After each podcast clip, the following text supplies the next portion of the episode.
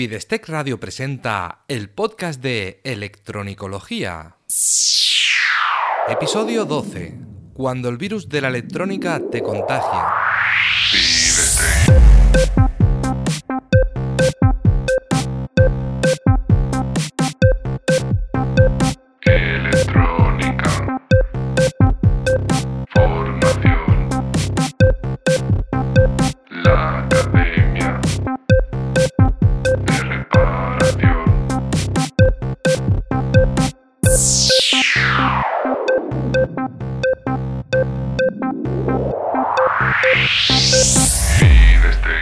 Hola, ¿qué tal? Bienvenido al podcast de Electronicología, el programa de Fidestec Radio donde hablamos sobre reparación electrónica, organización del trabajo, diagnóstico e investigación de causas de averías y en general todo lo que tenga que ver con la parte práctica de la electrónica desde el punto de vista de la reparación. Soy Eugenio Nieto y desde Fidestec tengo la intención de ayudarte a mejorar como técnico de reparación para que no te conformes con hacer que algo vuelva a funcionar, sino que además seas capaz de analizar, reparar y prevenir futuras averías para convertirte en el profesional que todos buscan. En el programa de hoy nos ponemos filosóficos, eh, incluso cariñosos. Es interesante reflexionar y saber por qué nos dedicamos a esto de la electrónica. Porque en los momentos difíciles, que los hay, cuando las cosas no salen bien, conocer nuestras motivaciones resulta esencial, nos ayuda a seguir adelante y no rendirnos. Pero antes de ponernos profundos, déjame recordarte que en Fidestec puedes encontrar información, formación y recursos para mejorar como técnico de reparación. Visita la academia en fidestec.com y descubre todo lo que hay para ti. Por ejemplo, tienes el Club de Electronicología, donde encontrarás un montón de cursos sobre reparación electrónica a los que se añaden otros nuevos cada semana, con mi acompañamiento y soporte continuo. Por 20 euros al mes accedes a todos y si te da tiempo a verlos en un mes y no quieres seguir, puedes irte sin tener que dar ninguna explicación. Mi objetivo es que te gusten tanto que no te quieras ir nunca. Entra en fidestec.com barra club y echa un vistazo a los detalles. Nos ponemos filosóficos. Como te he dicho, hoy te hablo de pasiones, motivaciones, sentimientos, llámalo como quieras. Cada uno llega al mundo de la electrónica de una forma distinta. El primer contacto suele ser casual.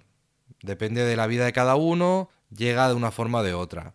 En mi caso, por ejemplo, fue gracias a mi hermano. Él tenía unos 12 años y yo tenía uno menos. Entonces yo tendría unos 11. No fue que mi hermano me enseñó, sino al contrario, mi hermano no quería que yo tocara sus cosas ni me metiera en sus cosas. Pero a mí me llamó la atención y empecé a ver las revistas que compraba, los circuitos que se montaba. Y, ahí empecé a, sentir una cierta atracción por ese mundo y empecé a, investigar un poco más. Y la verdad es que me fascinaba el, el pensar que podía crear cosas nuevas que hicieran algo. Crear un circuito, que se encendiera una luz, que se moviera un motor, lo que fuese. Y aquello yo creo que fue un flechazo. Fue algo que me atrajo mucho, que empecé a. me, me empezó a motivar para ir a una biblioteca, coger un libro enorme que no entendía y leérmelo entero para ver si me enteraba de algo y no me enteraba de nada, pero bueno, me, me llamó mucho la atención. Más bien se despertó mi curiosidad y ya a partir de entonces ya no pude parar de investigar y de, y de querer aprender cada vez más. Cuando empecé a, a- estudiar formación profesional, eh, empecé a estudiar electrónica en formación profesional y al principio estaba encantado. Yo iba por la calle orgulloso con mi mochila y mi caja de herramientas en la mano, y en la caja llevaba mi, mi multímetro, mi, transformador y cuatro porquerías que usábamos en las prácticas de la clase. Pero yo iba orgulloso como si llevara ahí un, un, un equipo de protección radioactiva, yo qué sé, como si fuera a salvar el mundo. Y sin embargo, poco a poco fui perdiendo el interés. Poco a poco me fui, me fui eh, cansando. Las matemáticas, las prácticas que no funcionaban, todo eso me empezó a frustrar. Vi que, que no, que no hacía lo que yo quería. Empecé a perder el foco sin saber qué utilidad tendría todo lo que me estaban enseñando. Yo veía que los logaritmos, los números complejos, todo eso no le encontraba una utilidad. Yo lo que quería era soldar, montar, desmontar, quería hacer cosas que funcionaran. Y la rutina de tener que estar rellenando informes con letras no sé qué y de no sé cuántas páginas, toda la parte burocrática y la parte rutinaria, me fue cansando. Y al final acabé quemado, dejé los estudios y acabé pensando que aquello era un adiós definitivo, como una pareja que se rompe. Era como, yo me sentía como si eso que tanto me había atraído, eso que tanto me había enamorado en su momento, como si me hubiese fallado, no me, me había dejado de, de atraer, había perdido el amor con la electrónica. Eh, eh, suena así un poco pasteloso, un poco poético, pero es una buena forma de compararlo. Yo creo que más o menos me sentía de esa forma. También era un adolescente, o sea que todo se juntó. Al cabo de unos años, casi de rebote, volví al mundo de la electrónica. Nunca me había alejado del todo, pero lo que había hecho era ir un poco de flor en flor, por caminos que me resultaban más fáciles en aquel momento, como la electricidad primero y luego la microinformática, que no llegaba a ser electrónica, pero sí que tenía bastante eh, los procedimientos y los procesos de, de diagnóstico y reparación de averías. Y ahora me doy cuenta de que había aprendido mucho, mm, yendo así de flor en flor por esos temas, pero seguía refugiado en mi zona de confort. Me había quedado en una zona cómoda donde realmente no tenía que enfrentarme a, grandes retos. Todo era bastante, bastante a mi alcance, estaba todo a mi alcance y podía resolverlo. Y fue de casualidad, me ofrecieron un empleo en una fábrica de equipos electrónicos y cuando empecé empecé con muchísimo miedo, dudando de que realmente fuera capaz de resolver ningún problema, pensando que me iban a despedir al día siguiente porque iban a darse cuenta de que no tenía ni idea. Sin embargo, evolucioné rápido, me fui adaptando e hice todo lo posible por aprender rápido. Esto hubiera sido imposible sin haberme apoyado en los mentores que me ayudaron a, entender cómo funcionaba todo y confiaron en mí para nuevos proyectos, ¿vale? Y no es que fueran mentores que yo pagase por mentorizarme ni nada raro, sino eran mm, los profesionales que trabajaban allí, que llevaban muchos años en este mundo y eh, yo preguntaba mucho, ellos me explicaban mucho y, me ayudaron, vamos, enormemente.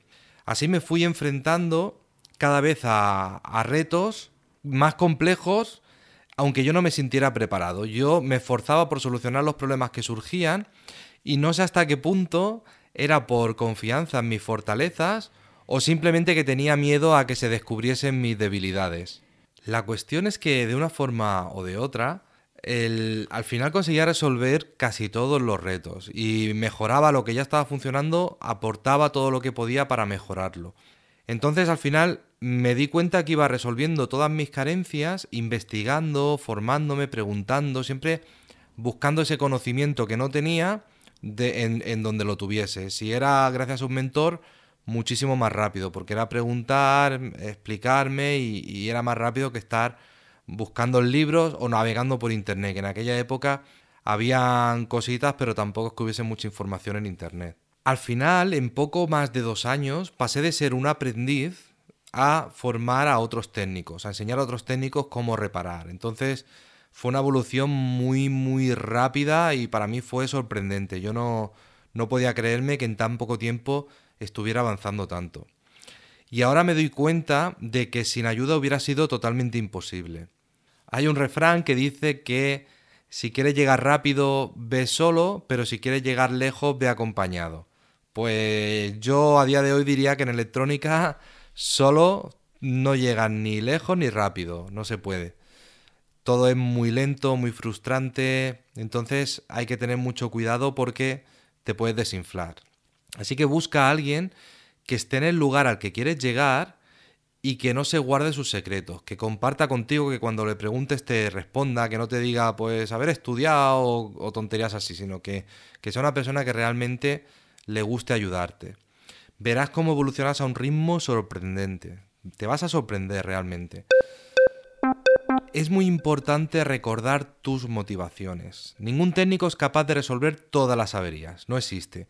Siempre habrá un reto que no puedas superar, por lo que sea, por falta de conocimiento, por falta de equipamiento, por falta de medios, por falta de tiempo, lo que sea. En ese momento puedes tener la tentación de abandonar y de dedicarte a otra cosa, que no sea tan difícil, que no te requiera tanto esfuerzo. recuerda ese, ese- cuando te pase eso, recuerda ese primer flechazo, ese virus que te contagió y que vive dentro de ti. Y ya vendrá otro reto que puedas superar y que puedas celebrar.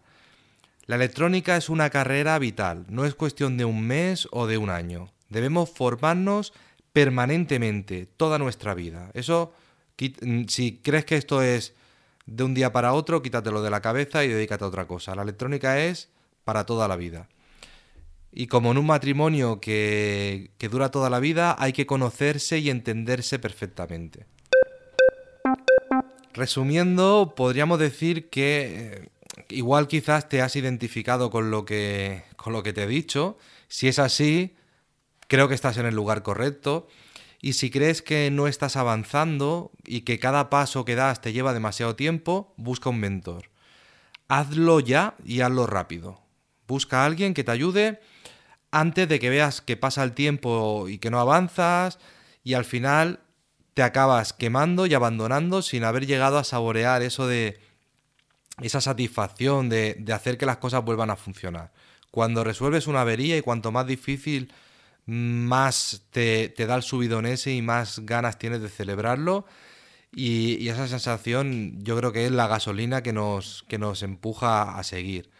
Entonces no hace falta que me elijas a mí como mentor, aunque si lo haces me sentiré muy honrado e intentaré ayudarte al máximo.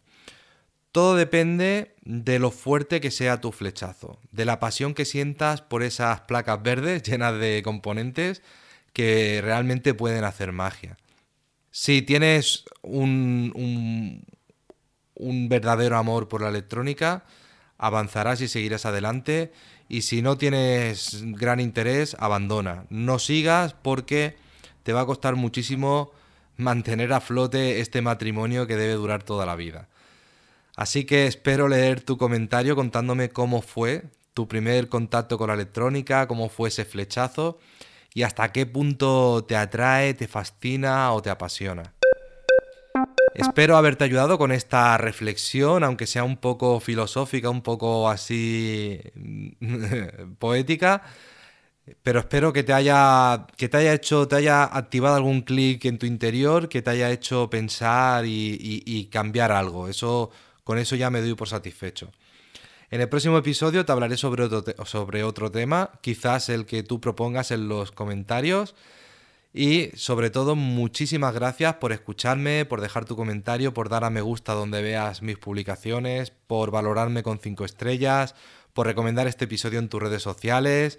Gracias por inscribirte en mis cursos, en el Club de Electronicología, por adquirir mis libros, por gestionar tu taller con mi aplicación Fidesgem y en definitiva, gracias por ayudarme a crecer, porque así puedo ayudar cada vez a más personas que, como tú, quieren mejorar en este apasionante mundo de la reparación electrónica, es decir, en el mundo de la electronicología. Un abrazo.